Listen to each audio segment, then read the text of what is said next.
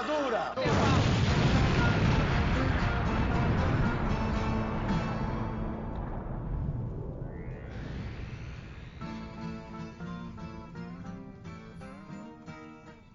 Você sintonizou na Rádio Metamorfose, aqui é o Camarada Hidalgo, seu host semanal.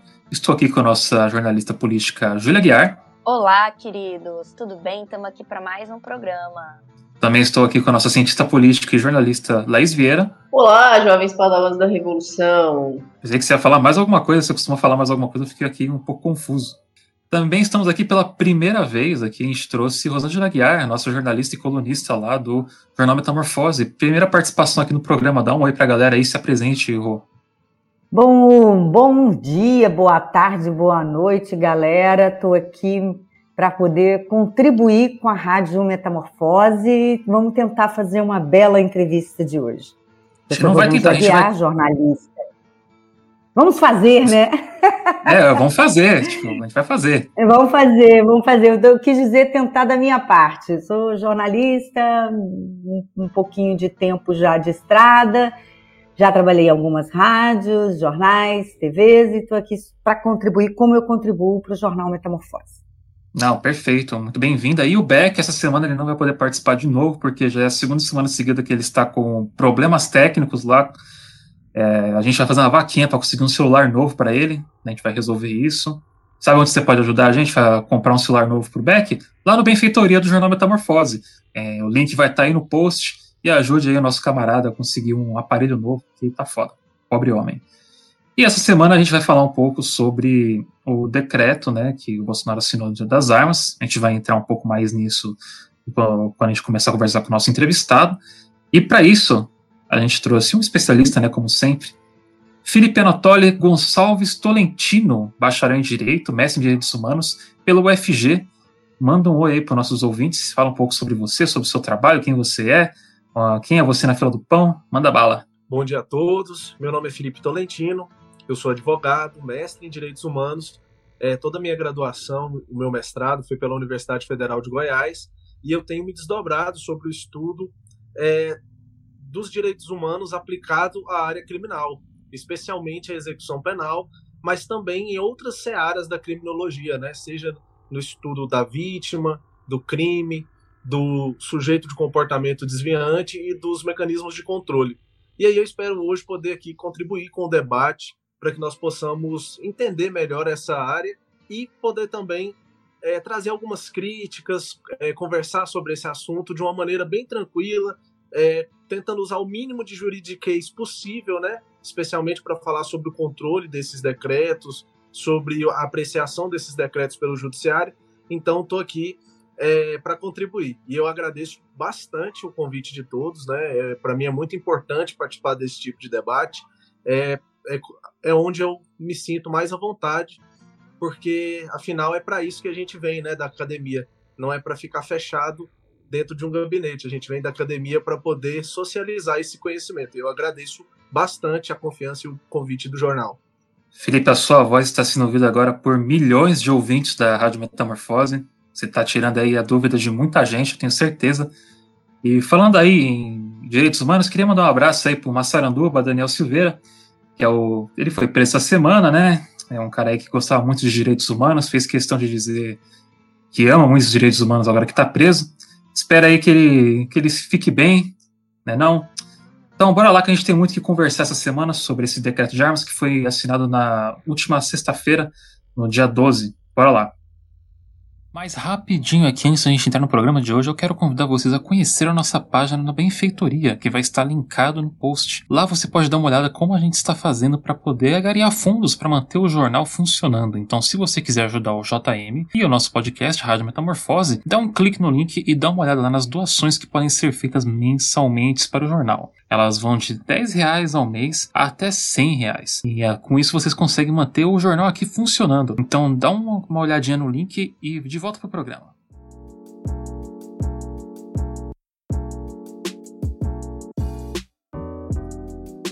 Eu só quero começar aqui só falando que, né, que o presidente Jair Bolsonaro assinou na sexta-feira do dia 12 quatro decretos que flexibilizam né, o uso e compra de, de armas de fogo no país.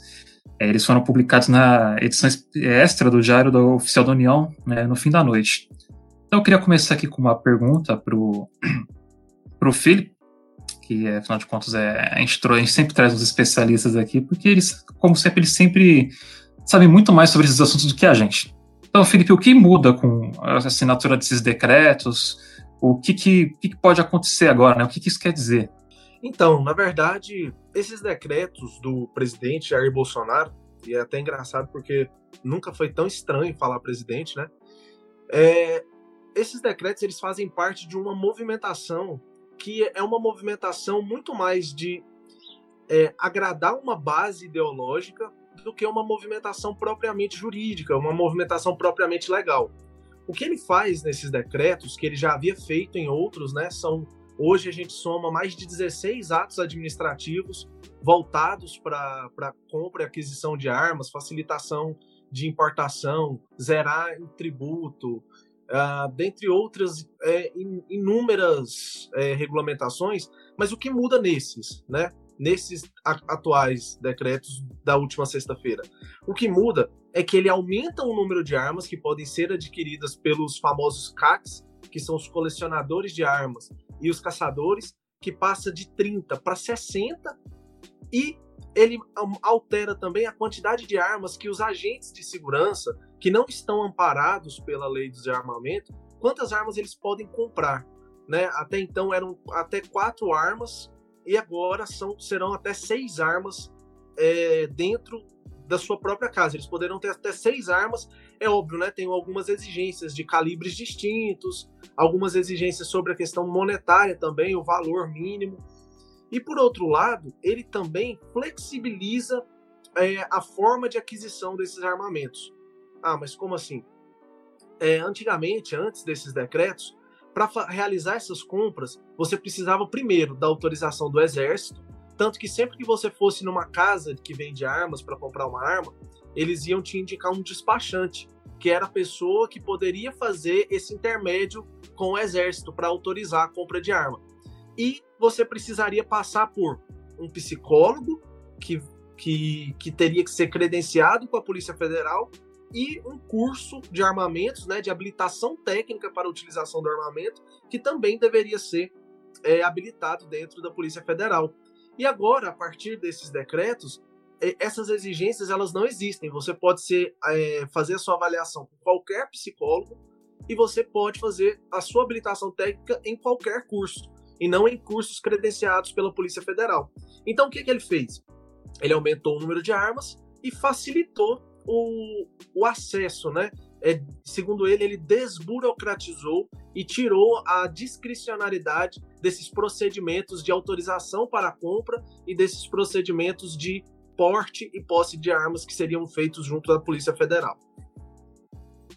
Cadê? É, Felipe, não, sou eu. É, não é porque eu achei que ia ser anunciada. É, Felipe, em relação a essa questão é, do, do psicólogo, por exemplo, é uma questão que eu acho profundamente importante, né? Que fosse uma pessoa que realmente verificasse quem tem é, é, capacidade mental, vamos dizer assim, para ter uma arma. Eu tenho pavor de arma. É, como que, é, em termos de uma pessoa que lida com isso, principalmente você falou que lida com a questão criminal e, e dentro da área de direitos humanos, é, essa situação de qualquer pessoa poder, qualquer pessoa, que eu digo psicólogo, credenciado ao Conselho Regional de Psicologia, possa é, dar um ok, é, a gente pode arrumar um amiguinho, um coleguinha, um parente para me dar um laudo de que eu estou apta a ter uma arma, e isso facilita ainda mais que pessoas é, que não poderiam ter uma arma, ter uma dentro de casa.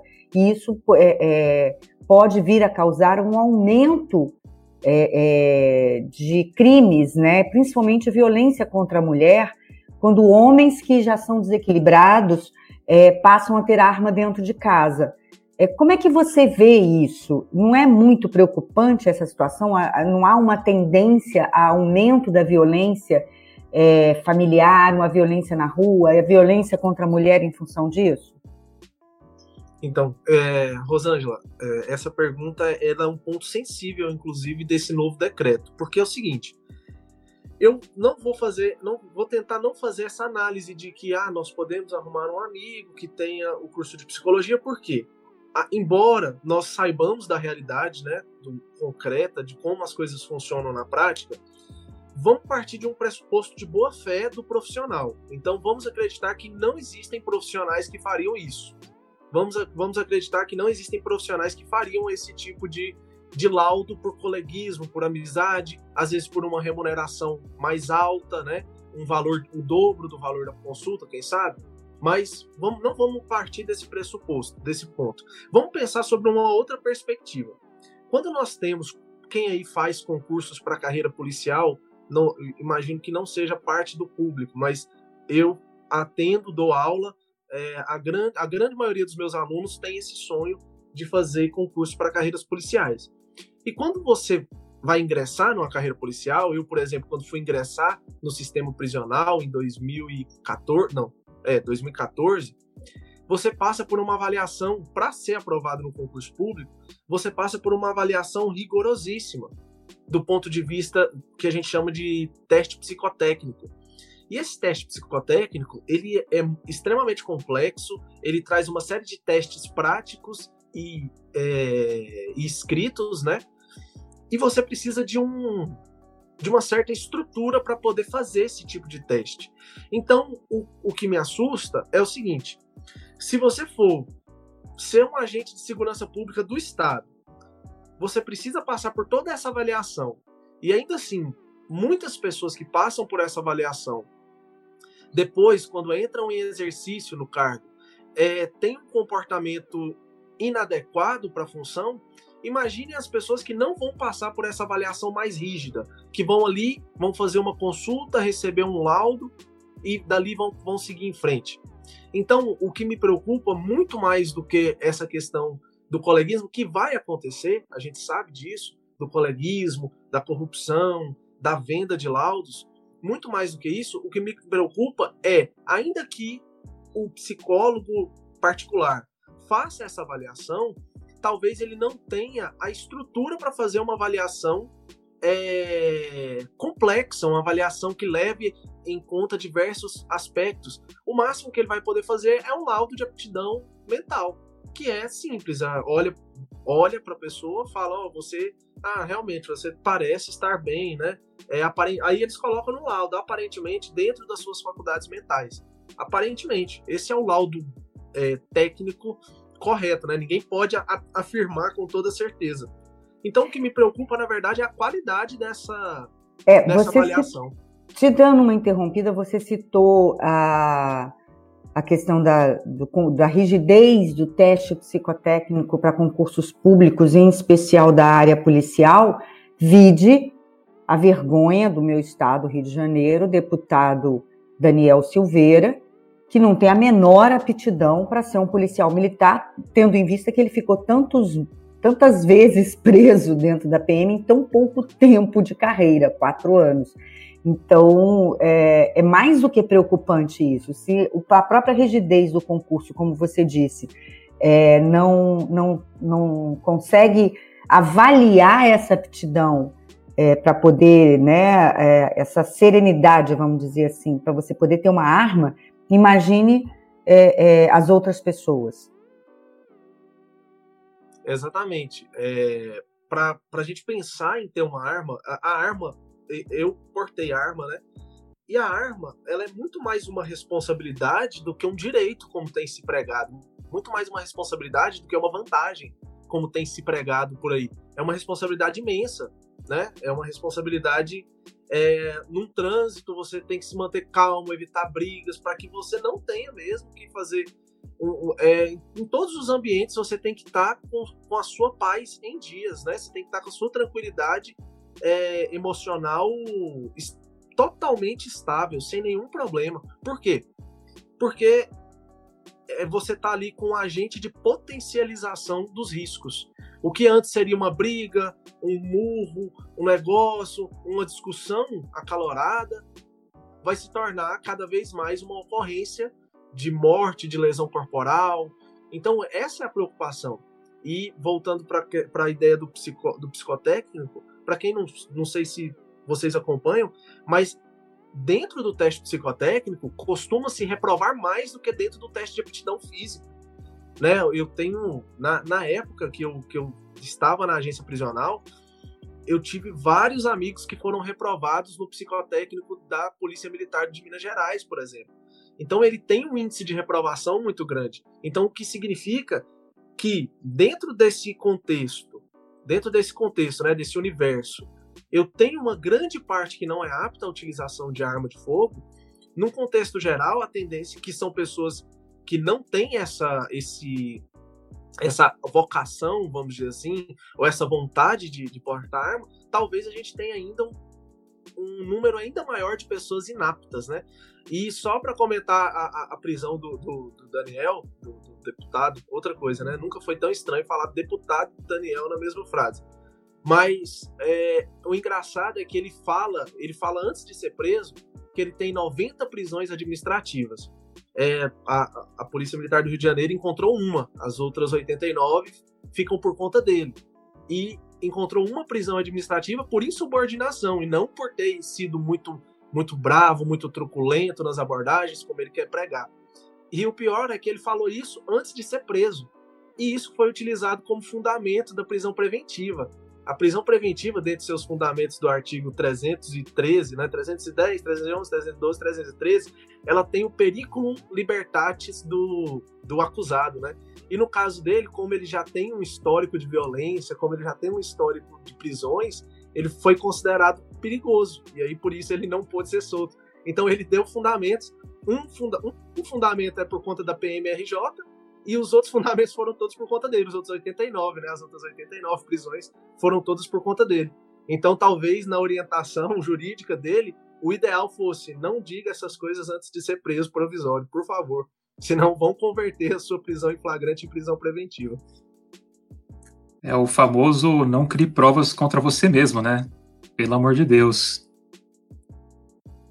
E, Felipe, é, eu queria aproveitar, é, que eu acho que o, você e a Rô deram um, ótimo gancho, é, porque a gente estava né, falando dessa questão do teste, é, da, das aptidões, que é necessária, e como você mesmo falou, infelizmente a gente sabe, né, vai haver essa questão do coleguismo, de compras de laudo. É, e como a Rô muito bem é, citou, né, a gente tem esses riscos de maior violência contra a mulher, violência doméstica, você também abordou a questão do trânsito. E eu queria saber, então, assim, no geral, para você, como é que você vê, né, é, esses, quais vão ser ou quais provavelmente serão assim os principais impactos, né, na sociedade de você ter uma população, né, é, com maior possibilidade de se armar, por conta, né, do decreto e aí, eventualmente, né, posteriormente, coleguismo, corrupção, etc. Então, como é que você vê esses impactos é, para a nossa sociedade com esse possível aumento no número de armas? Então, é, nesse ponto, as preocupações são inúmeras, né? São inúmeras as preocupações, assim. E aí eu vou falar as preocupações micro, né? As preocupações das micro-relações e depois eu vou expor uma preocupação de uma análise geral de contexto político. Nas relações micro, o que vai acontecer, como eu disse, é a potencialização dos conflitos, né? Como eu disse, conflitos que antes, por exemplo, o conflito familiar. Vamos lembrar da política 2018, da, das eleições de 2018. Foram talvez as, as eleições mais polarizadas.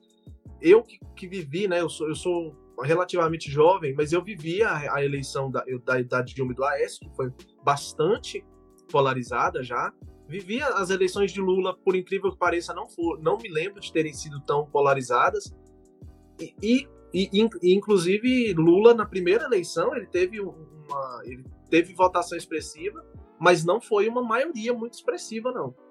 E agora a gente teve a eleição de 2018, que talvez tenha sido a mais a mais polarizada do ponto de vista político ideológico.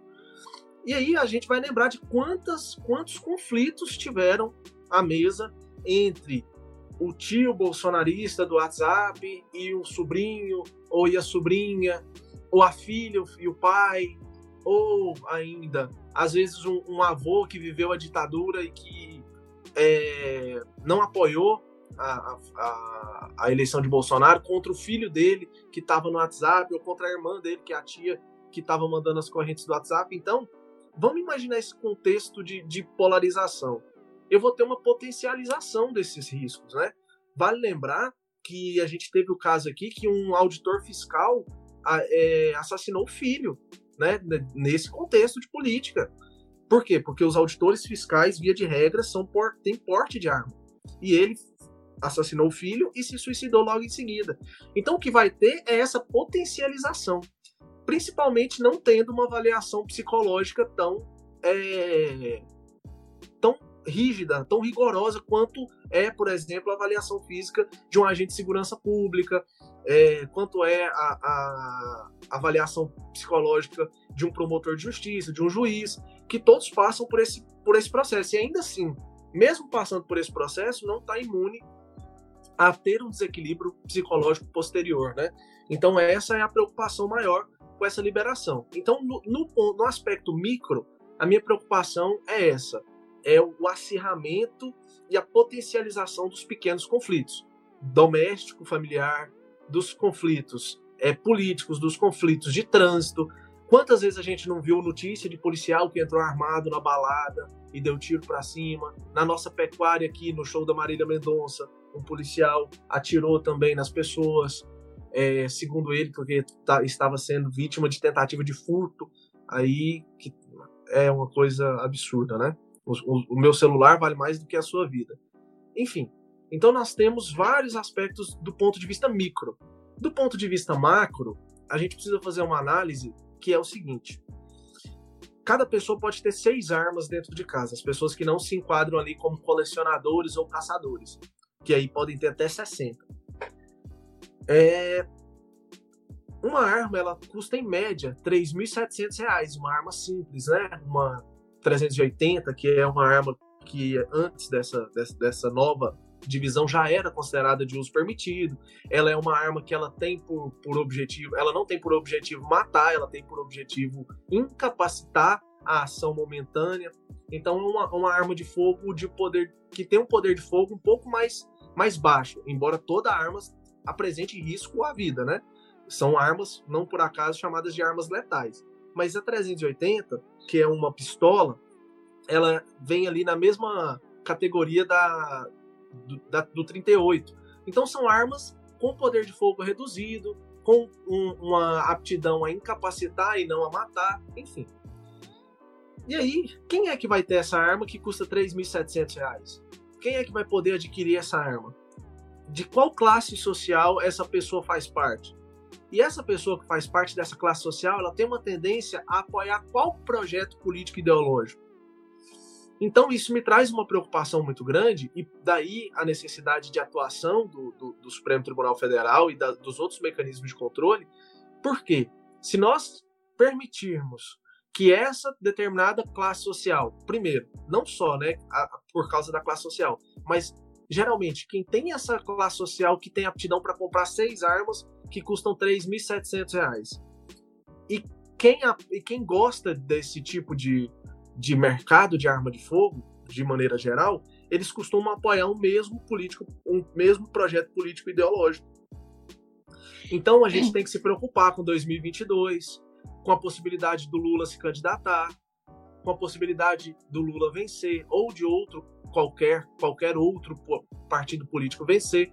E aí a gente vai lembrar que os, o presidente da Petrobras é um general, que nós temos inúmeros generais no alto comando, que o exército está atrelado ali a todo a toda a todo alto poder é, alto do poder executivo federal da União, né? O alto escalão todo é formado por generais, coronéis, majores.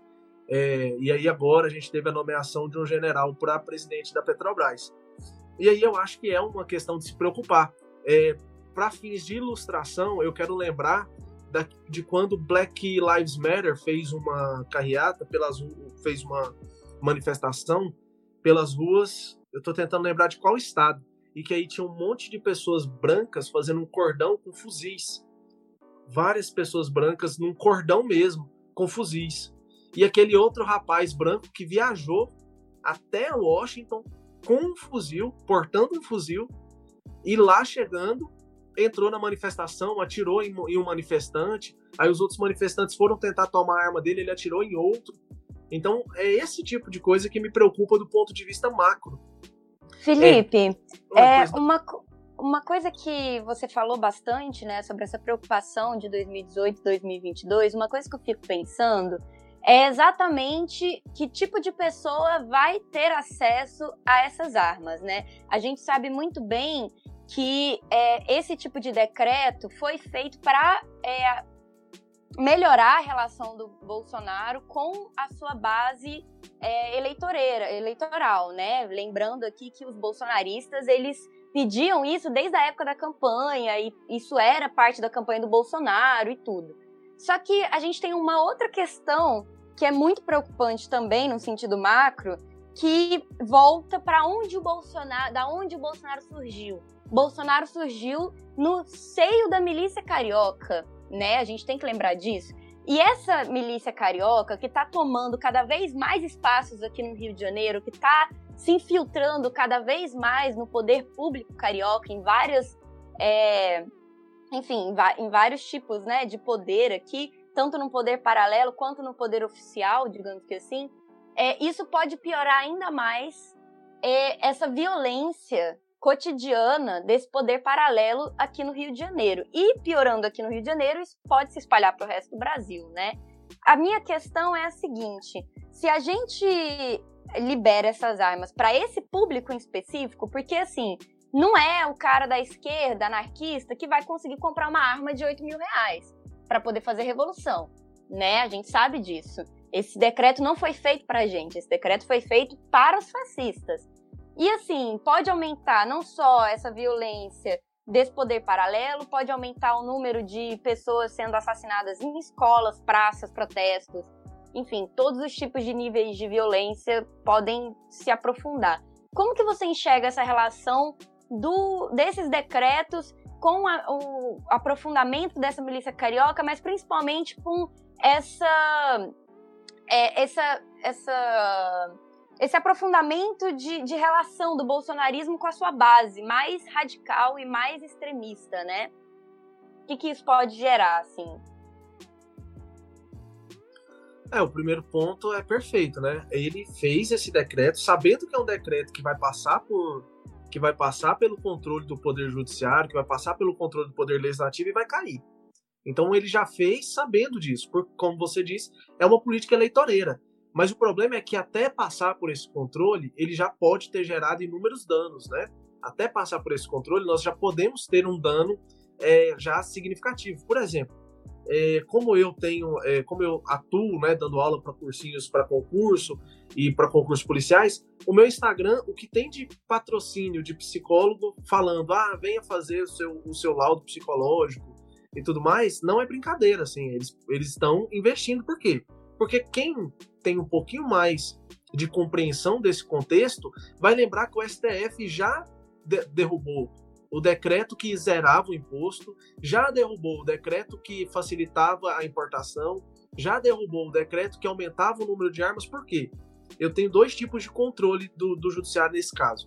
Eu tenho o controle de conteúdo, ele vai analisar se o conteúdo do decreto é contrário ao conteúdo da lei de desarmamento e é contrário ao conteúdo da Constituição, e eu tenho o controle é, o controle de ideais. Ele vai ver se ele não é, embora o texto dele não esteja contraditório, se o que ele regulamenta é contrário aos, aos ideais constitucionais. Então é um controle de ideologia e um controle de conteúdo material propriamente dito.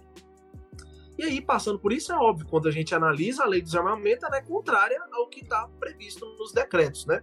Sobre a, a, essa questão da milícia, então a minha primeira preocupação é essa, né? A, do ponto de vista, a minha primeira preocupação é até passar por esse controle, embora eu, eu, eu tenha fé que esses fé mesmo, viu? É, eu acredito, eu não tenho nenhum, eu não tenho nada assim que diga que é com certeza isso vai acontecer. Eu acredito que o, o, o, o STF vai derrubar esses decretos é, logo, logo. O Faquin derrubou já o, o que zerava o imposto, né? O, o Celso de Mello, antes de sair, derrubou o que facilitava a importação. Agora, a, qual é o impacto que isso vai ter até esse controle ser exercido. Por outro lado, o que me preocupa na questão das milícias é o seguinte: é, as pessoas que trabalham com armamento, principalmente as pessoas que vão vender o armamento e que se interessam que esses decretos existam, né? É, e aí esses cursinhos que são conhecidos pelo seu posicionamento fascista, eles falam o seguinte: ah, não, como que o cara, eles estão falando que vai utilizar? Por que, que o miliciano vai comprar uma arma, registrar no nome dele e vai utilizar essa arma para realizar assalto, para realizar para realizar é, extermínios, né? Porque aí vai ficar muito fácil de identificar. Primeiro, o controle que nós temos hoje do armamento ele não é tão é, ele não é como o CSI que a gente assiste. Para eu fazer o controle do armamento, eu tenho que ter a arma e eu tenho que ter a cápsula que foi deflagrada. Ou seja, quando eu atiro, quando eu pratico o tiro, quando eu é, puxo o gatilho, o cão da arma, né, ele vai acertar no projétil, no, na, na, munição. Essa munição tá cheia de pólvora, ela explode e ela lança o projétil. Aquilo que sai é só a cabecinha de chumbo que a gente chama de projétil.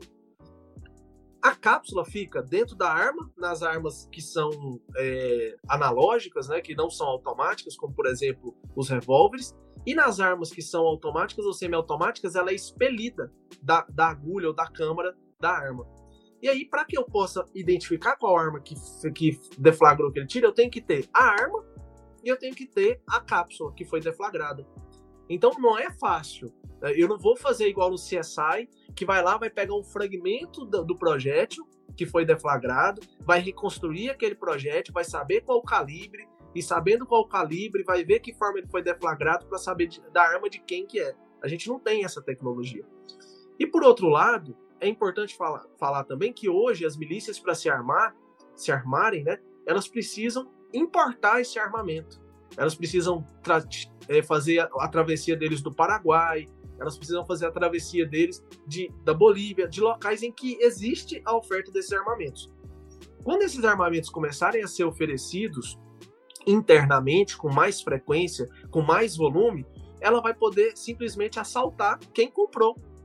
Então, embora ela não, ela não vai utilizar a arma que ela comprou e que, que o agente, o miliciano, comprou e registrou no nome dele. Porque, embora seja difícil de registrar, ele sabe que é possível. Ele sabe que é possível eu identificar aquela arma. O que, que ele vai fazer então? vai, vai roubar, ele vai passar a assaltar residências que têm arma, vai passar a assaltar pessoas que andam armadas. Vai, e aí, imagine aquele tio seu que deve estar adorando esse, esse decreto, aquele tio seu que não consegue parafusar uma, um interruptor de lâmpada. Ele não consegue trocar um interruptor de lâmpada na casa dele. Então, uma inabilidade manual tremenda. A pessoa trabalhou 200 anos na repartição pública, não tem habilidade manual. Imagine essa pessoa armada. Primeiro, a arma é um perigo. E segundo, qual que é o poder de reação dela quando ela for assaltada de fato? Porque essa é a ideologia que se vende, né? Ah, na hora do assalto eu vou estar armado e quando a vítima está armada, o predador morre de fome. Mas não é assim. As coisas não acontecem de uma maneira previsível. Nesse tipo de situação, nós somos pegos de surpresa. Então, o que, que vai acontecer? Vai ter muito mais arma no mercado, vai ser possível roubar né, essas armas, vai ser possível furtar essas armas, vai ser possível se apropriar dessas armas que vão estar disponíveis de uma maneira lícita ou de uma maneira ilícita, e aí, a partir disso, armar a milícia e armar o crime organizado. Basicamente, que não que se confunda, inclusive, viu? Não, não são aspectos opostos, são aspectos que andam de mãos dadas. Até queria lembrar aqui, né, que você chegou a comentar, né, que ter uma arma, né, é uma é um, não é um direito, é uma responsabilidade, né? Eu queria dizer que estão nos ouvindo, vocês não aprenderam nada com o Homem-Aranha, não? Com grandes poderes vêm grandes responsabilidades. É complicado. Eu até queria dizer aqui uma, uma frase assim de um, de um cara aí que assim, que mesmo passando pela situação que ele passou armado, ele se sentiu assim muito muito indefeso. Deputado federal Jair Bolsonaro, em, em 1995, é, tem aquela manchete famosa: marginais rendem Bolsonaro, leva motocicleta e arma. E tem a citação dele: mesmo armado, me senti indefeso. Cara, tipo, e sabe, ele mesmo já disse isso, já não é essa a questão. Eu queria trazer uma linha do tempo aqui rapidinho, até para fechar com uma, uma pergunta minha, que tem, em 2019 teve aquela que teve uma questão da Justiça Militar de São Paulo, que ela condenou um capitão e um tenente do Exército por desvio de 2 mil munições de fuzis do Exército, que eles, tavam, eles tinham feito esse desvio, e adivinha para onde que eles iam vender? Eles queriam vender isso no bairro da Olaria, na cidade do Rio de Janeiro. Daí, em 2020, a gente chega na questão de que o Bolsonaro, até pegar aqui a, a manchete rapidinho, em 2020, o Bolsonaro, ele ainda está sem partido desde então, né? Ele revogou portarias do comandante logístico, o COLOG, que torna mais rígido, que tornava mais rígido o rastreamento de munições, né? Identificação, marcação de armas e munições, e que, segundo ele, a medida foi tomada por não seguir suas diretrizes e decretos. Daí a gente pula isso para agora, né, que um dos decretos que ele assinou, que seria os produtos controlados pelo Exército. Eu vou até ler aqui o decreto na íntegra, né? Um dos decretos determinado que não serão produtos controlados pelo comando do Exército itens como projéteis de munição para armas de porte ou portáteis até o calibre máximo de 12,7 milímetros. Não vale para projetos químicos, perfurantes, traçantes, incendiários, miras como as holográficas, reflexivas e telescópicas, armas de fogo obsoletas que tenham projetos anteriores a 1900 e utilizem pólvora negra. Quando se trata de um produto controlado, o comando do Exército é responsável por fiscalizar, regulamentar e autorizar o uso, a comercialização e a fabricação. Daí a gente pega esse decreto, mais a revogação do, das portarias do COLOG, mais essa questão que a gente vê que existe esse desvio de munição por parte do exército né, para vender para as milícias. Então, o, o, o, que, que isso vai facilitar, não só para a milícia, né, mas para o crime organizado e agora com o que está surgindo, que é a narcomilícia, que é o crime organizado dando as mãos para a milícia e trabalhando juntos. Né? O, o que, que isso vai acabar trazendo para para a gente, assim, né? No, o que, que isso pode resultar de negativo? Porque para mim parece bem claro que é uma, uma portaria que, que, foi feita para facilitar o desvio de munição e desregulamentar, é, assim, de quem comprou, para onde está indo e quem us, usou, né? Você pode responder essa pergunta, Felipe? Claro, então. É, para começar, eu só queria lembrar um fato que talvez tenha passado desapercebido, né, das pessoas. Eu até não vi tanto comentário sobre isso. É, a munição, né, a, o projétil de arma de fogo que foi usado para matar Marielle, é, ele veio de uma carga, de um lote, né, da Polícia Federal que foi desviado. E o responsável pela, pela, pela logística de, de, de armazenamento e distribuição de, de projéteis de, de, munições era na época o então o atual né ministro da saúde o general Pazuello então é, é preocupante, sim, essa parte da gente. Cada vez mais a ideia é que a, a arma ela se torne, como em alguns estados dos, dos, Estados Unidos ou como em alguns outros países que são desregulamentados, ela se torne um bem, né? Ela se torne como se fosse um carro. A ideia é como se, como eu compro, como é um, como é o carro também, o argumento deles é o carro também pode ser considerado uma arma e não tem tanta regulamentação assim para se utilizar um carro. Mas aí que tá, o carro pode ser utilizado como uma arma. Ele não é uma arma. A arma ela nasceu com um fim muito exclusivo. Ela foi criada para isso.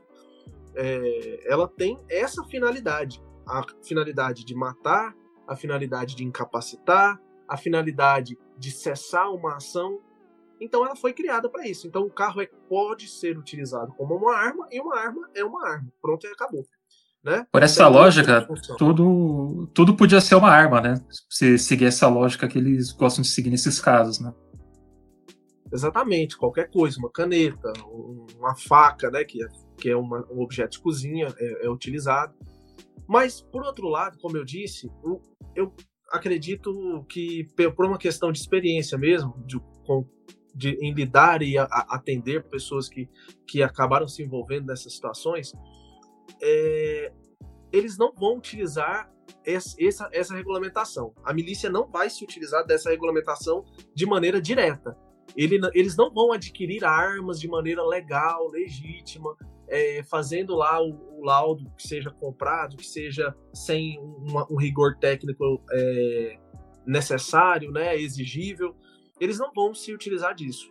Eles vão se utilizar da maior disponibilidade de armas é, que a gente vai ter. Então eles vão parar de ter que ir lá buscar no Paraguai, em outros locais que eles fazem essa importação, vão parar de fazer essa, esse trabalho de importação e vão começar a ter matéria-prima disponível nas suas, nas suas regiões, nas suas localidades. E aí, quando se trata do Rio de Janeiro, principalmente que elegeu o Itzel, eu acho que a gente vai ter muita, nós vamos ter bastante pessoas que vão estar alinhadas aí com essa aquisição de arma de fogo. E aí a gente vai começar a ouvir falar de assalto à vítima para roubar a arma, é, furto à residência que tem arma, explosão de caixa de cofre, né? Muitas pessoas, é, eu mesmo quando tinha, tinha tem, muitas pessoas têm um cofre, né?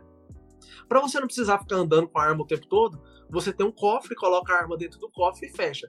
Então, explosões de cofre de ca... em bancos, bancos oferecem esse serviço, explosões de bancos, assalto a banco para pegar arma. Então, o que, a, o que a gente vai ter é um aumento dessa violência para subsidiar outro tipo de, de, de violência, né?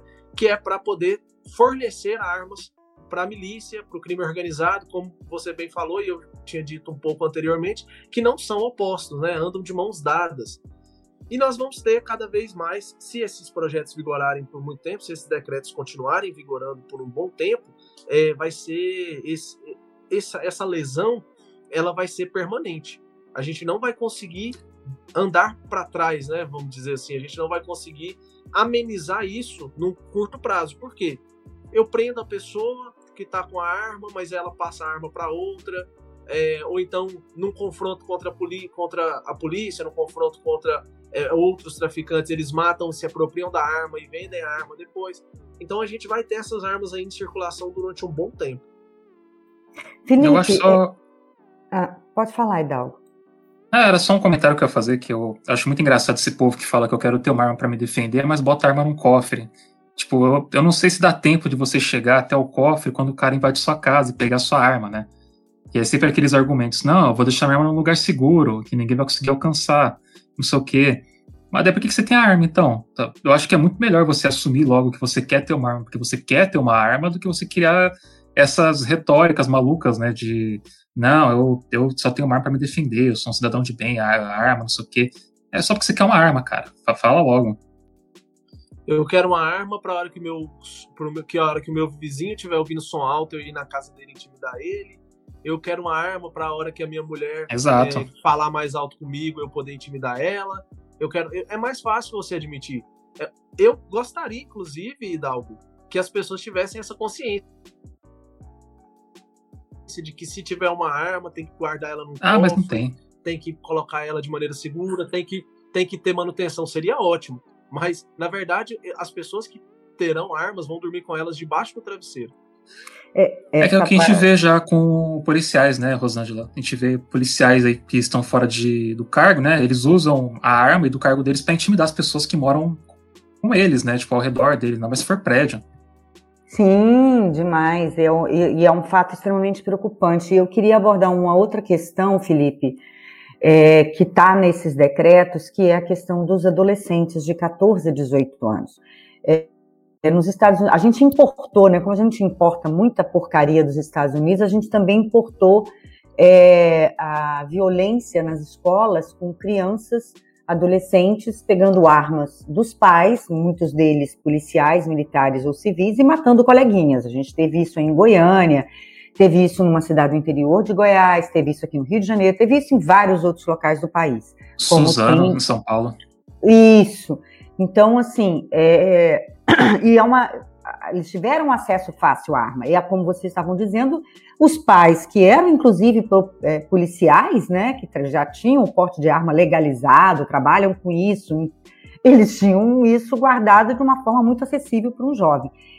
E o decreto anterior, ele estipulava que jovens de 14 a 18 anos pudessem praticar tiro nos clubes de tiros, que estão ganhando rios de dinheiro com esses decretos, né, e vão ganhar mais ainda, é, com a presença dos pais, usando as armas dos pais.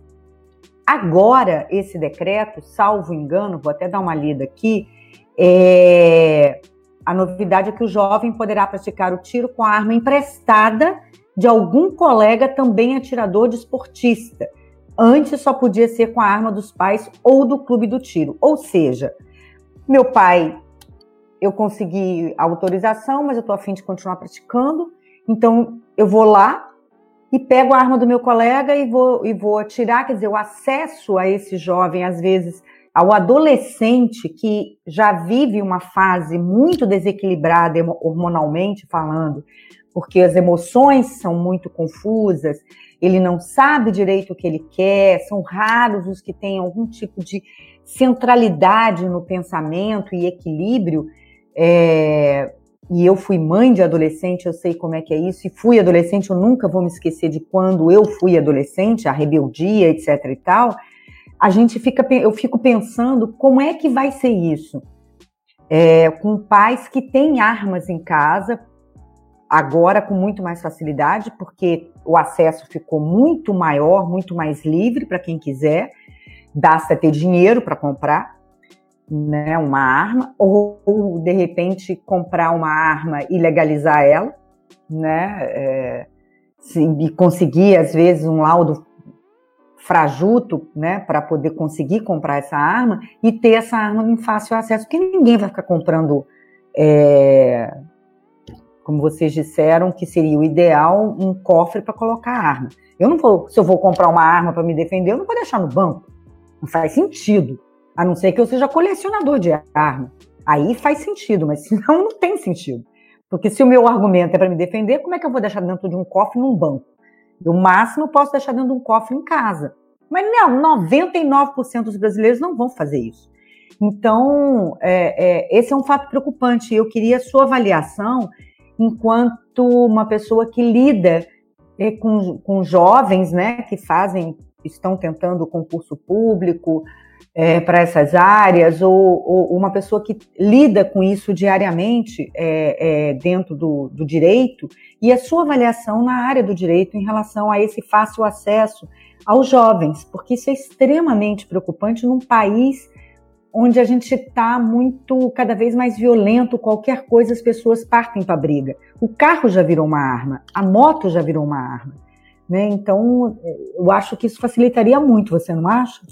Então, essa é uma preocupação corriqueira, né? Primeiro, comentando sobre os atentados que aconteceram é, nas escolas aqui. É, inclusive, eu tenho um amigo que, é, que, que é, era filho de policial que também pegou a arma do pai e deu um tiro na namorada e depois se suicidou logo em seguida, de uma cidade do interior aqui do estado, onde eu fui criado. E aí, o que que ocorre? É, o que, qual que é o ponto em comum entre essas pessoas?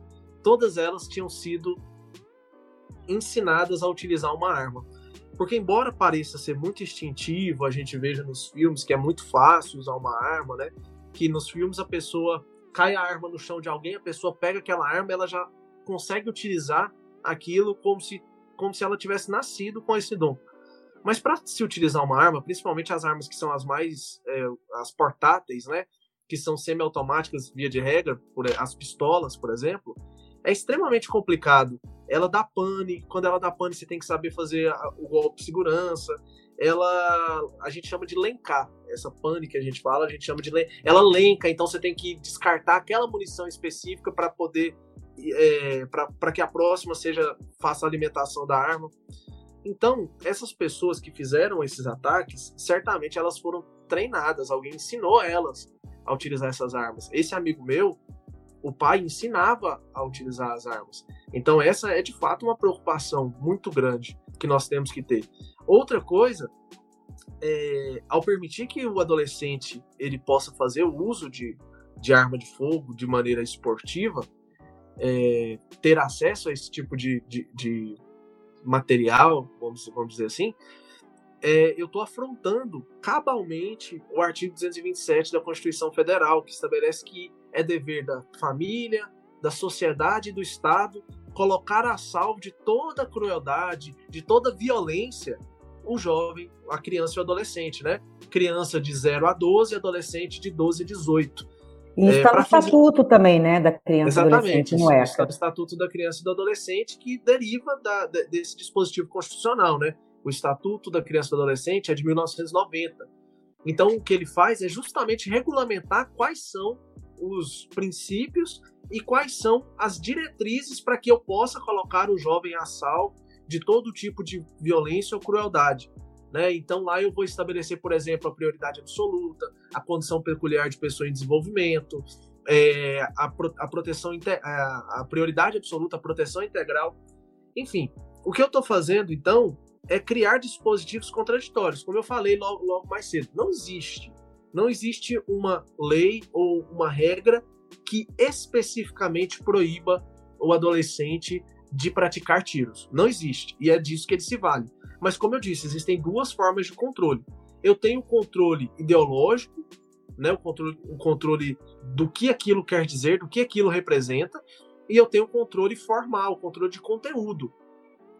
No ponto de vista de conteúdo, realmente não existe vedação. Não existe. Nenhuma vedação legal. Mas do ponto de vista do que estabelece a lei, pensando no que aquela. no, no qual é o objetivo finalístico né, da, da Constituição Federal, eu tenho matérias completamente contraditórias. Então é uma afronta ideológica à Constituição. Ela é contrária ao que a Constituição estabelece. Ela é contrária ao que a Constituição se destina a proteger. Então ela não é, embora não, ela não seja, não, não tem assim, é proibido que o adolescente de 14 anos pratique tiro. Não está escrito nem no Estatuto da Criança, nem no Estatuto do Adolescente, ou nem na Constituição Federal. Não está escrito ali nem, no, nem na Constituição Federal, nem no Estatuto da Criança e do Adolescente. Mas é óbvio que isso é algo que atenta contra os princípios que ali estão dispostos, né? embora não seja contraditório é, de maneira explícita, expressa. Você acredita que vai aumentar o número de casos, é, que pode vir a aumentar o número de casos de jovens que têm acesso a essa arma, as armas, e estão sofrendo bullying ou algum tipo de desavença que tenha no colégio e acontecer mais casos corriqueiramente, como acontecem nos Estados Unidos, acontecer aqui no Brasil por essa facilidade ao acesso à arma? Então, é, é, a minha preocupação sempre que eu vou falar de ciências sociais, ou, do direito em si, é que possa parecer, possa parecer opinião, mas não é opinião é, a gente pode estabelecer aspectos práticos, científicos para fazer a análise desse problema. É, de todos os jovens que cometeram esse, esses atentados, qual a porcentagem deles que tinha sido treinado para utilização de armamento que tinha acesso a armamento? 100%. Então, se 100% dos jovens que cometeram esse é, que cometeram esses atentados, né, eles precisavam desses dois elementos, do treinamento para utilização de arma de fogo e o acesso à arma de fogo, então é uma é, dedução que eu posso tirar disso é que eu aumentando, eu ampliando o acesso e ampli, o acesso a armas e ampliando o acesso ao treinamento, eu também amplio a, o número de jovens que potencialmente possam praticar esse tipo de, de atentado. É preocupante demais, né? É extremamente preocupante. Laís, você tem uma pergunta?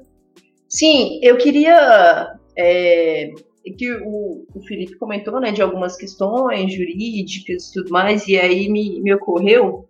É, eu estava vendo, né, durante essa semana tudo que saiu sobre essa questão, e aí, obviamente, depois né, que o Bolsonaro emitiu esses decretos.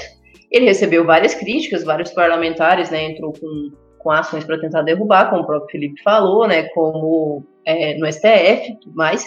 E aí ele veio, né, se, se justificar, um dos meios que ele usou, né, foi a, aquela transmissão que, é, que ele faz normalmente nas redes sociais. E aí a defesa que ele, que ele veio fazer é que ele não estava fazendo né, nada de errado, nada que fosse né, proibido por lei, que ele estava só atendendo ao plebiscito de 2005, que é o, o referendo é, que a gente teve né, sobre a proibição e comercialização de armas de fogo e de munição, por conta do artigo 35 do Estatuto do Desarmamento de 2003, né, que já estava previsto, né, porque esse artigo estava, ele, ele, vai se referir, né, compra e venda e tudo mais, e aí houve, né, esse, esse referendo, né, com a seguinte questão, o comércio de armas de fogo e munição deve ser proibido no Brasil? E aí a gente teve que quase 64% da população votou por não, né? Então não venceu e ele está dizendo que o que ele fez foi simplesmente colocar isso em prática.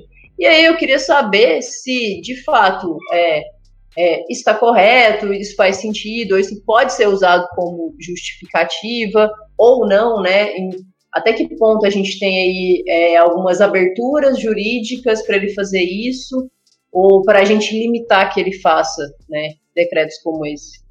Então, é, do ponto de vista jurídico, para a gente, assim, para ser bem simplista até, existem duas formas de consulta.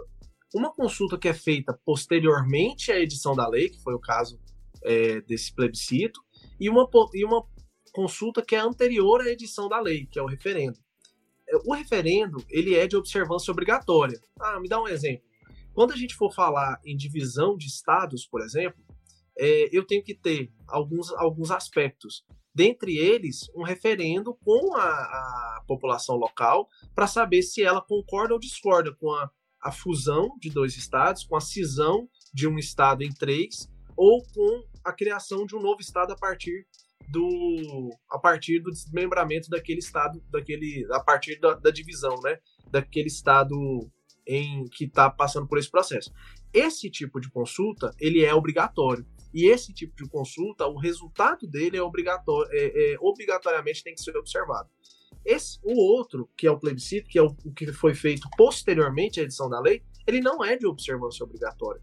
Né? Então, juridicamente falando, ele é só uma, é uma matéria relevante e nós fazemos uma consulta à população para saber se é importante, né, que o que, que a, a, população pensa sobre aquela matéria. Mas ele não é de observância obrigatória. Um exemplo, quando a gente tem aquelas consultas do Senado, por exemplo. Eles estão fazendo, votando um projeto de lei, e aí tem uma consulta. Você concorda com tal, sim ou não? E aí você vai lá votar. Aquela consulta ela não é de observância obrigatória. E por outro lado, a gente tem que lembrar também a função contra-majoritária das instituições.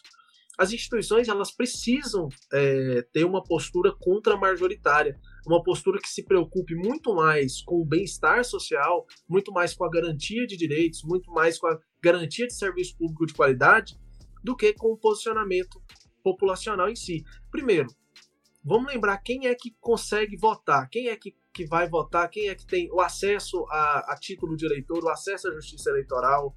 A gente tem que entender que no Brasil nós passamos por uma informalidade ou um, uma falta de acesso à documentação, eu que trabalho na Defensoria Pública, eu não sei contar quantas pessoas não têm certidão de nascimento. Foi registrado há muitos anos atrás, mas que não tem certidão de nascimento, que não tem título de eleitor, que não votou nas últimas quatro eleições, que, é, que não, nunca foi registrado.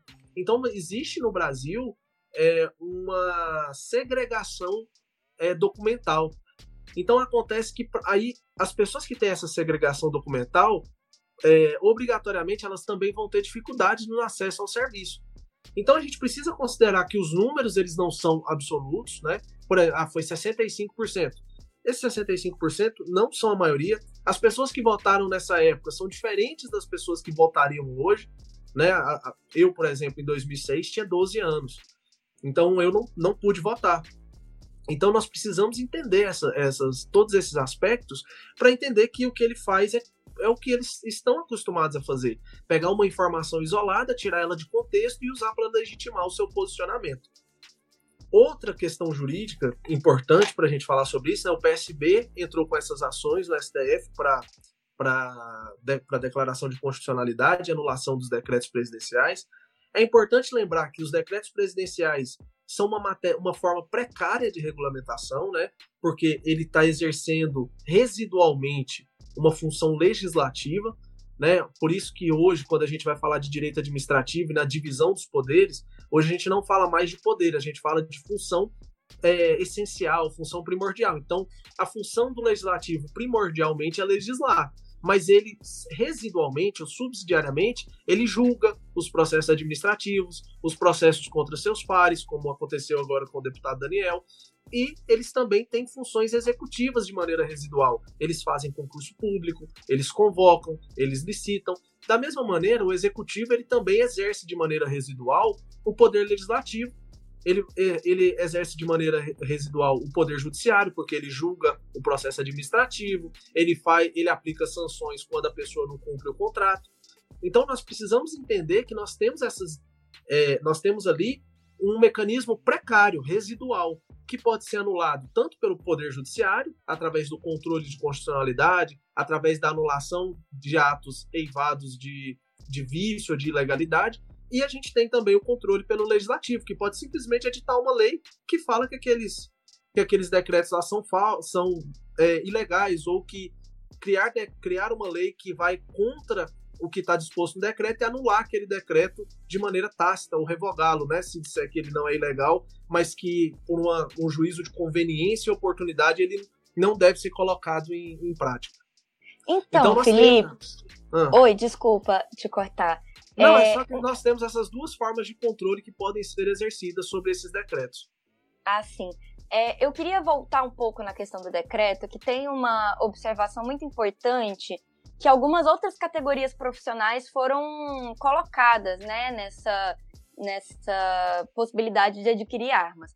E eu queria chamar atenção para duas delas, que é o IBAMA e o ICMBio. Por quê? Porque a gente está vivendo um processo muito intenso, não só de militarização desses dois órgãos, mas também de uma base bolsonarista é, se infiltrando nesses lugares. E isso cria um conjunto político ali muito complicado quando a gente pensa que o Brasil é um dos países que mais mata ativistas ambientais, é um dos países que mais mata indígenas, é um dos países que mais tem problemas é, no, nos lugares rurais, né? A gente tem toda uma questão, um embrólio é, de violência rural muito forte presente no Brasil.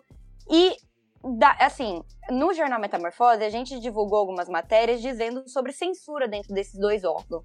Então, se já está tendo censura, se já está tendo um aumento de violência nos últimos dois anos nos espaços rurais, principalmente com comunidades indígenas e quilombolas, assentamentos e tudo mais, com esses profissionais adquirindo armas, qual é o nível de violência que a gente pode observar a partir desse contexto? Porque para mim isso me preocupa muito, assim, porque a gente sabe que quem mais vai sofrer com essas esse tipo de, de decreto são as pessoas mais pobres, as pessoas mais marginalizadas e mais vulneráveis, né? E lembrando, são pessoas que já morrem e que já têm um embrólio muito violento. Como que você analisa essa questão?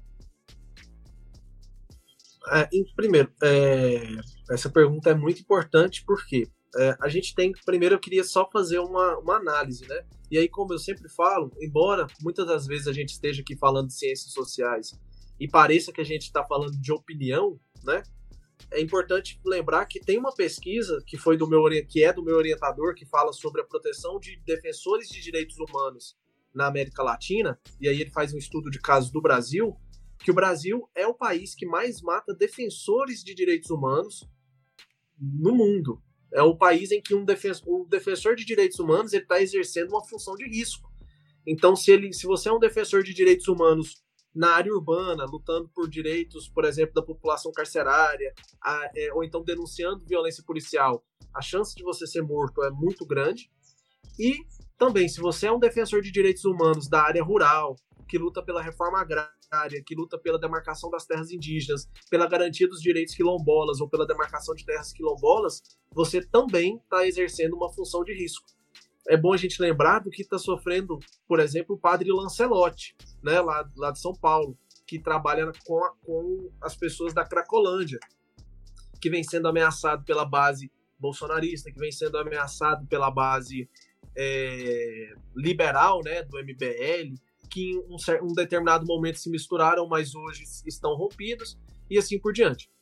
Eu vejo com preocupação, principalmente por uma situação que é muito estranha até quando a gente fala de manifestação do IBAMA e, de, e, e, do, e dos órgãos ambientais de maneira geral. Quando foi a última vez que a gente ouviu falar em concurso público para o IBAMA? Qual foi a última vez que a gente teve concurso público para fiscal do IBAMA? Né? Há quantos anos isso aconteceu? Então são órgãos que estão extremamente sucateados.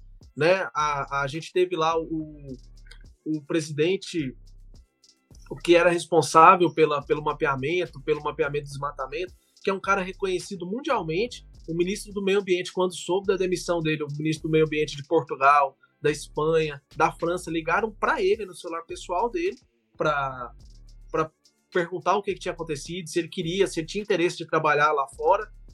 E ele foi mandado embora pelo Ricardo Salles porque ele informou que os recursos, né, tiraram os helicópteros de combate a incêndio, tiraram o pessoal, tiraram as viaturas, que essa, esse corte de recursos inviabiliz, inviabilizaria é, a, o combate ao desmatamento e, ao mesmo tempo, é, denunciando que o desmatamento na Amazônia, no Pantanal, aumentou e ele foi demitido.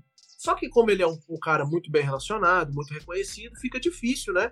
De você utilizar a truculência física. Então, demitiram ele, deslegitimaram as informações.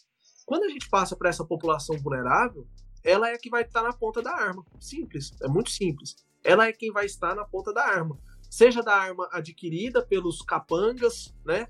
Que agora vão ter armas à sua disposição para adquirir de maneira legal, sem medo de uma hora cair numa barreira, numa blitz policial, então vão poder andar com ela ao, no, a tira-colo o tempo todo.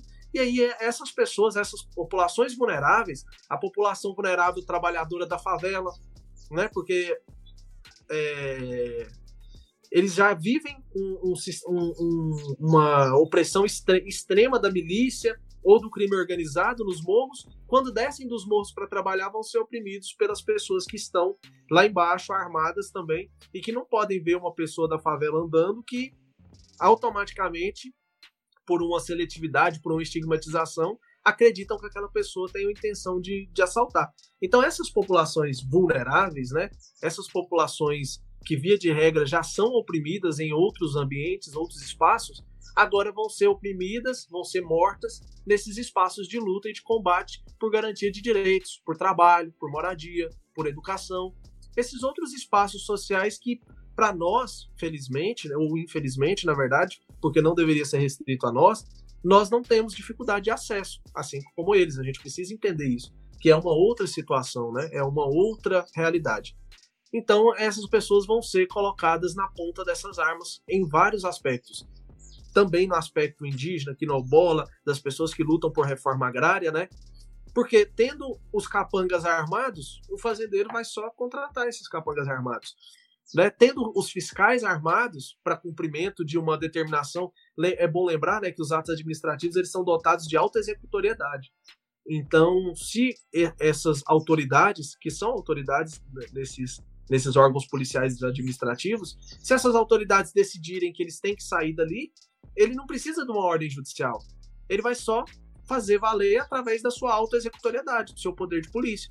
E vão tirar essa, essa população daquele, daquele local que elas estão ocupando, segundo eles, ilegitimamente. Então, com certeza, é, a população vulnerável, né, nesse caso, vai ser a população que vai estar na ponta dessas armas. A gente pode ter certeza disso infelizmente. É, a gente vai ver aí, pode ser que uma expansão do que se vê em bairros controlados por milícias para o país inteiro, né? É, é uma situação muito, muito complicada mesmo. E eu só queria fechar com a, a última pergunta da, da nossa conversa aqui, Felipe, que já faz um tempo já, né? O Estadão fez um levantamento que lobistas, né, empresários de armas e munições, eles têm uma presença assídua no gabinete do governo de Jair Bolsonaro. Aqui tem um trechinho que eles falam que as pastas da Casa Civil, da Defesa, da Justiça e das Relações Exteriores, eles abriram espaço na agenda deles entre janeiro de 2019 e abril de 2020. E eh, não tem informação mais recente disso, mas acredito que deve ter ocorrido também, para 73 audiências e reuniões com representantes né, do setor, ali no Palácio da Alvorada.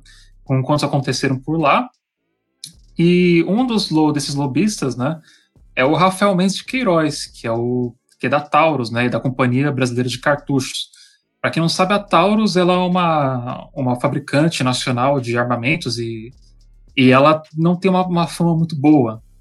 Tanto que nos Estados Unidos ela sofreu algumas punições por causa que as armas deles são defeituosas. Elas, elas fizeram uns disparos acidentais e, se não me engano, já vitimaram 50 pessoas com esses disparos acidentais das armas deles e eles continuam fornecendo no Brasil, né?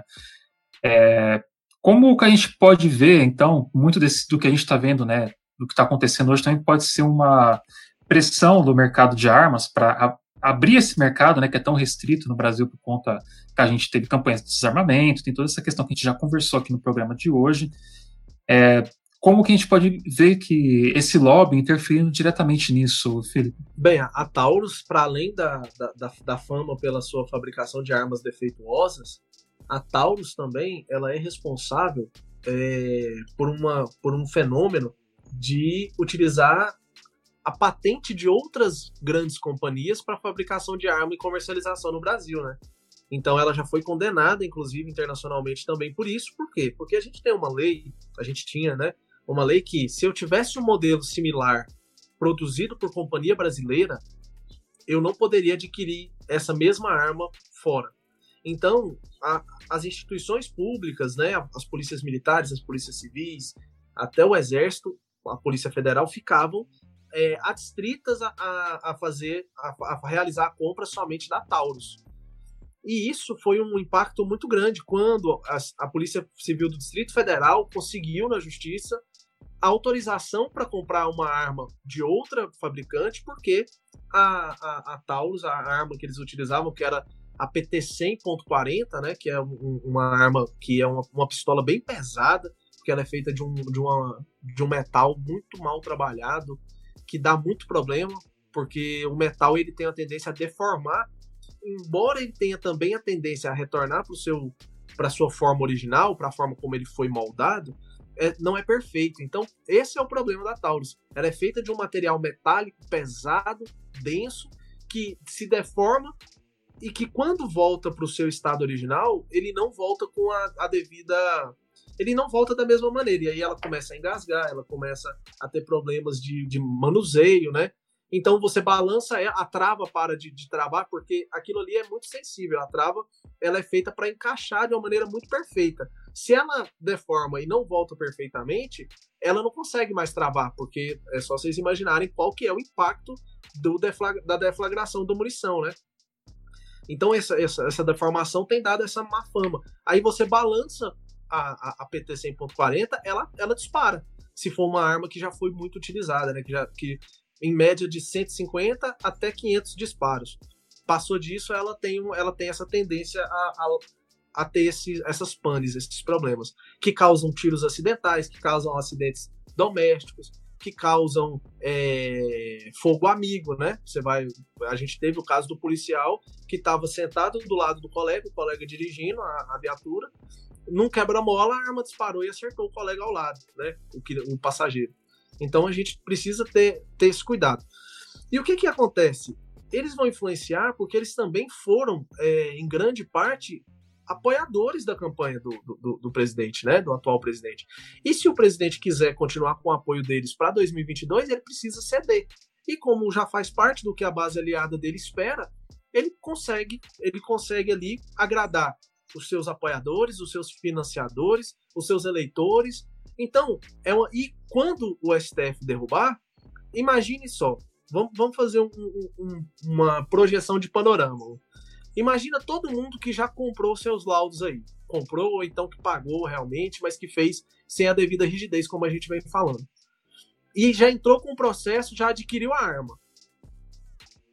Lá para agosto desse ano, lá para junho desse ano, abril desse ano, vamos pôr, o STF derruba os decretos. Essa pessoa já investiu dinheiro, já gastou dinheiro, já adquiriu a arma e não vai poder andar com ela porque o STF proibiu. Vai ter que ou vender, ou portar ilegalmente, ou possuir ilegal, ilegalmente, né, em, em, desacordo com as determinações legais, praticando um crime previsto no artigo 12, 14 e 16 do Estatuto do Desarmamento.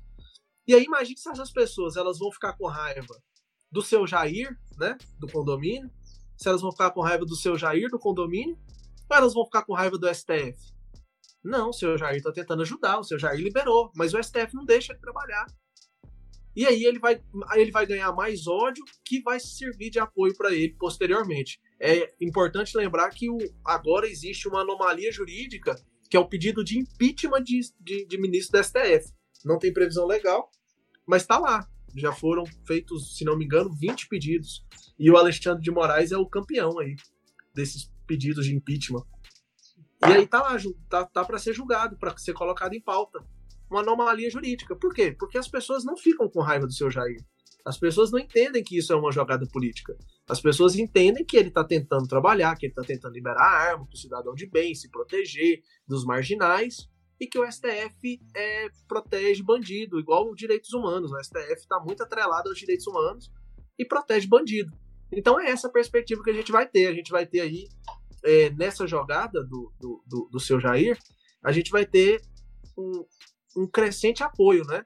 Principalmente agora que ele tem o presidente da Câmara e o presidente do Senado ao seu favor, para poder colocar em pauta os julgamentos que ele, o, o, as votações de lei, de projetos de lei, que ele achar mais, mais importante. Então vem por aí reforma administrativa, vem por aí liberação de armamentos, vem por aí todas as medidas que, embora sejam ilegais e que ele saiba que, vai, que não vai ter, que vão ser letras mortas, né?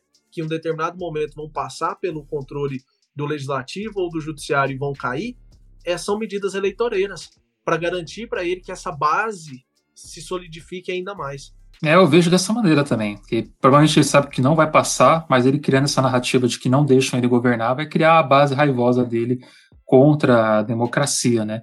Acho até só, para finalizar, eu queria até ler aqui esse, esse relato rápido, você falou do disparo da arma, né? Tem um, tem um relato de um do, do, do, dos que usaram, né, lá nos Estados Unidos, que falou como foi essa questão do disparo automático dela, né? Vou só pegar ele aqui rapidinho. Chris Carter, um vice-xerife em Scott County, também na Flórida, disse que em 29 de julho de 2013, enquanto perseguiu um suspeito em fuga, sua pistola PRO-PT-140 Millennium caiu do coldre e, ao atingir o chão, disparou e acertou um carro que estava estacionado e que, por sorte, estava vazio. É, é isso, a arma dispara sozinho. Então, além de ter que se preocupar com a liberação das armas, a gente tem que se preocupar com a liberação de armas defeituosas que é, quebram aquele mito né, de que armas não matam, pessoas matam, né, pessoas matam. Mas e se a arma atira sozinha? A arma mata? É, ela é responsável, responsável por matar sozinha? Então, acho que é isso, Felipe. Muito obrigado hoje por participar com a gente. É, você tem alguma, alguma coisa que você gosta de divulgar, do seu trabalho, algum lugar que as pessoas podem encontrar para acompanhar o que você faz? Então, eu tenho meu perfil profissional, eu sou professor, né, de tanto de, do curso de direito quanto de alguns cursos sequenciais, tecnólogos, preparatórios para concurso. É o arroba professor Felipe Tolentino. Quem quiser pode seguir lá. É, eu tenho posto questões, posto dicas, é, posto um pouco da rotina de trabalho. Antes era uma rotina mais abarrotada, né? Eu viajava o Brasil inteiro dando aula, Acre, Tocantins, Rio Grande do Norte, é, Paraná, Londrina, Londrina no Paraná, fui fazer uma prova, na verdade. É, na verdade, Mafra, Santa Catarina, enfim, é para divulgar o trabalho e, e também para poder contribuir com a formação para quem estiver se preparando para concurso, para quem faça, para quem esteja estudando no curso de direito. Eu convido a todos lá a me seguir e agradeço muito ao convite de todos vocês. É um debate que necessário nesse ponto, nesse, nesse ponto, do ponto de vista jurídico, social, político. E eu agradeço verdadeiramente pelo convite e me coloco à disposição para qualquer coisa, qualquer dúvida, qualquer necessidade, qualquer tema que vocês achem relevante a minha participação. Muito obrigado. Massa, Felipe. Muito obrigada por ter participado aqui da Rádio Metamorfose. Foi um grande debate e com certeza tudo que você disse faz muito sentido e é importante demais a gente discutir esses temas com os nossos ouvintes, porque a verdade é que estamos num caos, né? Então, quanto mais a gente falar disso, melhor. Obrigado, Felipe. Foi muito bom. E espero que a gente se veja em breve. É, foram muitos esclarecimentos, foi um excelente debate. Eu acho que a gente trouxe à luz para os nossos ouvintes algumas questões muito relevantes e importantes em relação a essa questão do arma armamento. Obrigada, é, Felipe. Bom, gente, depois dessa conversa toda, a gente nem chegou a comentar direito, acho, sobre o, o decreto que permite que as pessoas andem com duas armas, mas eu acho que a gente, a gente discutiu bastante, deu para tirar muitas dúvidas. Então, bora para o botequim que a gente tem muito que conversar. Bora lá.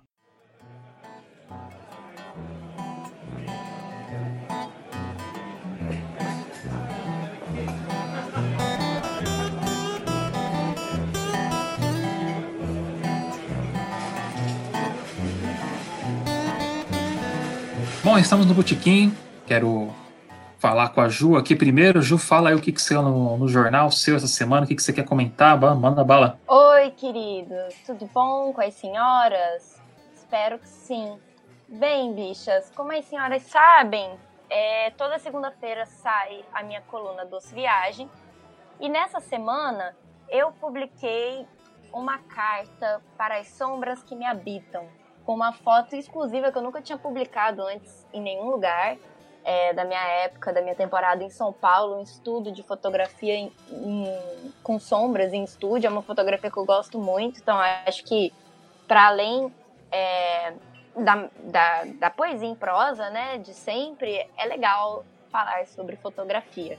Para além disso, eu publiquei duas matérias essa semana e hoje, no domingo, quando a gente está gravando, vai sair mais uma. Mas aí vocês entram lá e vê. É, eu queria falar principalmente da sede de arte, que é a nossa coluna coletiva aqui do jornal, em que todo mundo, é, todos os nossos jornalistas participam uma vez por semana.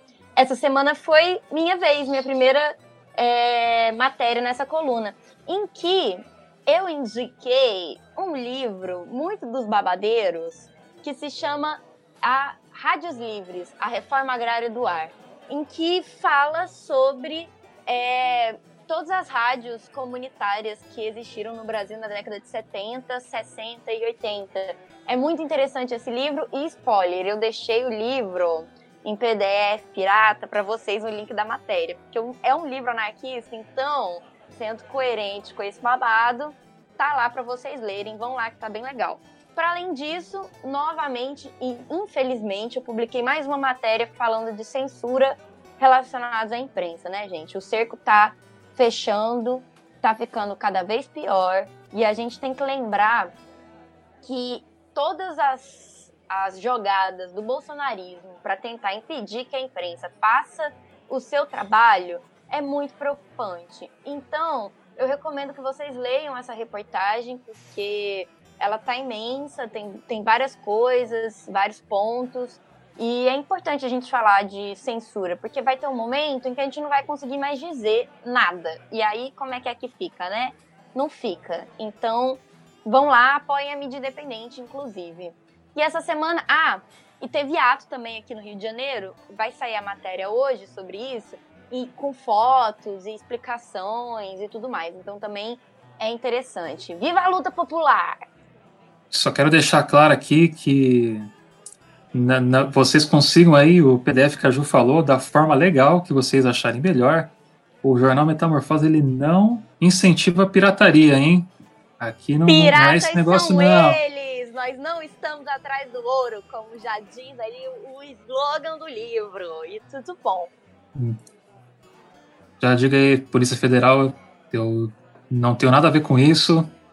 Agora eu vou chamar a Laís, fala um pouco do que saiu seu aí na, no jornal essa semana. Ou comentar alguma coisa. Então, galera, essa semana é, saiu um texto meu é, eu conversei com o Pedro, Pedro Garcia, ele já participou aqui com a gente no podcast sobre o preço do arroz e no nosso maravilhoso Paulo Guedes, né? Então, eu conversei novamente com o Pedrinho, dessa vez sobre a autonomia do Banco Central. E aí eu fiz um textinho lá que eu explico algumas coisas, alguns pontos importantes, o que, que é e quais as consequências.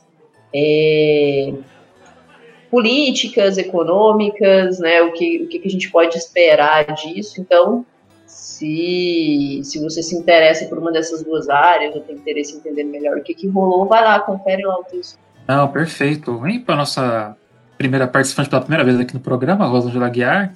Comenta um pouco aí, eu acho, não sei se saiu alguma coisa sua essa semana no jornal, mas se quiser comentar um pouco sobre o que o Beck lançou, Exato, não, essa semana não tenho, tava, é, eu acho que é bastante interessante a gente, para as pessoas lerem e conhecerem um pouco mais de cinema, o Beck, como não está podendo participar, é, ele fez dois textos bastante interessantes essa semana, é, um saiu ontem, o outro hoje, é, um é a Revolução pelo Filme, que fala da mostra dos 125 anos de cinema, é, o streaming ainda é, disponibiliza várias produções da novela Vague, um, né, do movimento Manifesto Cinematográfico dos anos 60, traz é, vários filmes bastante interessantes e que a gente não acha com facilidade. É, mas só que o problema desse, desse, dessa mostra é que ela está somente é, na plataforma do Telecine Play. Então você tem que, né, sem querer fazer propaganda, mas você tem que ter acesso ao Telecine Play para poder assistir, mas vale a pena se você tiver, porque é um, um, uma situação, assim, tem filmes bem interessantes, antigos, para quem não conhece, e assistir, né? E a outra é um texto que ele fez sobre o Hunter Thompson, e os delírios de um jornalista porra louca, como sempre, os textos do Beck na primeira pessoa, num jornalismo é, um pouco mais, uma narrativa um pouco diferente, né? É, ele fala um, po um, pouco sobre a narrativa real, né? É, numa sociedade capitalista, é, em relação aos textos engessados que a gente vê nos jornais é, do dia a dia, né? Nos, na grande mídia. Então, vale a pena a leitura nesses dois textos. Não, perfeito. Bom, eu, como sempre, eu gosto de recomendar o último programa, se vocês não ouviram ainda, a gente falou sobre a Lava Jato, o nome do programa ele ficou como Rádio Metamorfose 23. Lava Jato da Teres no Penal de Grife. A gente recebeu o Leandro Souto, o, o advogado de Schrödinger aqui, da, lá do Marretados Podcast, e a gente desceu o pau no Moro, no Deltan e na toda a Operação Lava Jato, que foi uma grande árvore envenenado e todos os seus frutos também envenenados, né? Então, vamos ver o que vai vir daí para frente, porque parece que não é nada muito positivo, né? Ainda mais agora com esse programa falando sobre liberação das armas. Se, por exemplo, Lula conseguir se livrar das, das acusações, né, e ficar livre para poder se candidatar em 2022, eu não acho que é esticar muita corda achar que pode ser que role um golpe contra o candidato de novo, né? E dessa vez um golpe armado. Eu não duvido muito. Então, gente, acho que é esse. Esse é o programa dessa semana. Foi um programa muito produtivo. Quero que vocês deem os seus tchauz aí para a gente poder, pra poder encerrar o programa, como eu sempre faço, com uma frase aí de alguém que, que, tem relação com o tema que a gente falou hoje. Bora lá. Quem quer começar a dar o seu tchauzinho? Bom, eu começo. Gente, valeu, adorei a participação. E eu vou venho com uma frase que é em defesa da vida. E em defesa da vida, a gente tem que evitar o uso de armas em casa, isso é, traz muitos problemas internos. E vamos que vamos, a semana está começando e vamos manter o lema em defesa da, da vida e amor gera amor. Bom, galera, acho que é isso. O programa de hoje foi assim sensacional, mas né, não é novidade, porque para quem nos acompanha sabe que a gente é sensacional, de qualquer forma, e modéstia passou longe. Nossos Mas é milhões é de ouvintes. Mas eu acho que é isso aí. É... Acompanhe os próximos programas, dá uma olhada lá no nosso site, acompanhe a gente nas redes sociais, a gente sempre está postando as coisas. E se hidratem, leiam, alimentem o seu ódio contra a revolução. E é isso aí. Até a próxima. Então, galera, gente, alimentem o seu ódio e principalmente vamos tentar fazer revolução, pelo amor de Deus. A situação tá de mal a pior e se a gente não fizer algum babado, isso daí é um extermínio anunciado. Então, assim, para não morrer, bora lutar, porque é a única coisa que a gente tem para fazer nesse momento. Não tem outra opção. Então, alimentem o seu ódio, a sua raiva, se informem, estejam conscientes do momento histórico que a gente está vivendo e tenta sempre lembrar, bichas, daqui 20 anos, quando você tiver seu filho adolescente, ele te perguntar: "Ai, papai, mamãe, o que, que você fez contra a ditadura bolsonarista?" Você vai querer responder o quê? Ah, tava coçando meu saco sem fazer porra nenhuma? Ou não, eu lutei e fiz parte da derrocada da ditadura. Fica aí essa reflexão, né? Até semana que vem. Um beijo dessa bruxa. Até mais. Provavelmente eu vou estar morto. Mas, se eu sobreviver, eu espero não estar sentado coçando meu saco. E eu acho que eu lembrei de outra coisa aqui, boa importante falar, como a gente falou das armas hoje, né? É, a, gente falou, a gente também gravou um programa com a Cássio sobre a lei orgânica das polícias, que eu acho que complementa muito o programa de hoje que é uma coisa parece que puxa a outra, né? Então, muito obrigado por ouvirem a Rádio Metamorfose, sintonizarem no nosso canal essa semana. E, para finalizar, o camarada Hidalgo aqui vai fazer uma pequena frase aí de alguém muito importante. Se todos derem as mãos, quem sacará as armas? Bob Marley. Tenham uma ótima semana e tchau, tchau, gente. Sobrevivam, bebam água. Estalo Podcasts.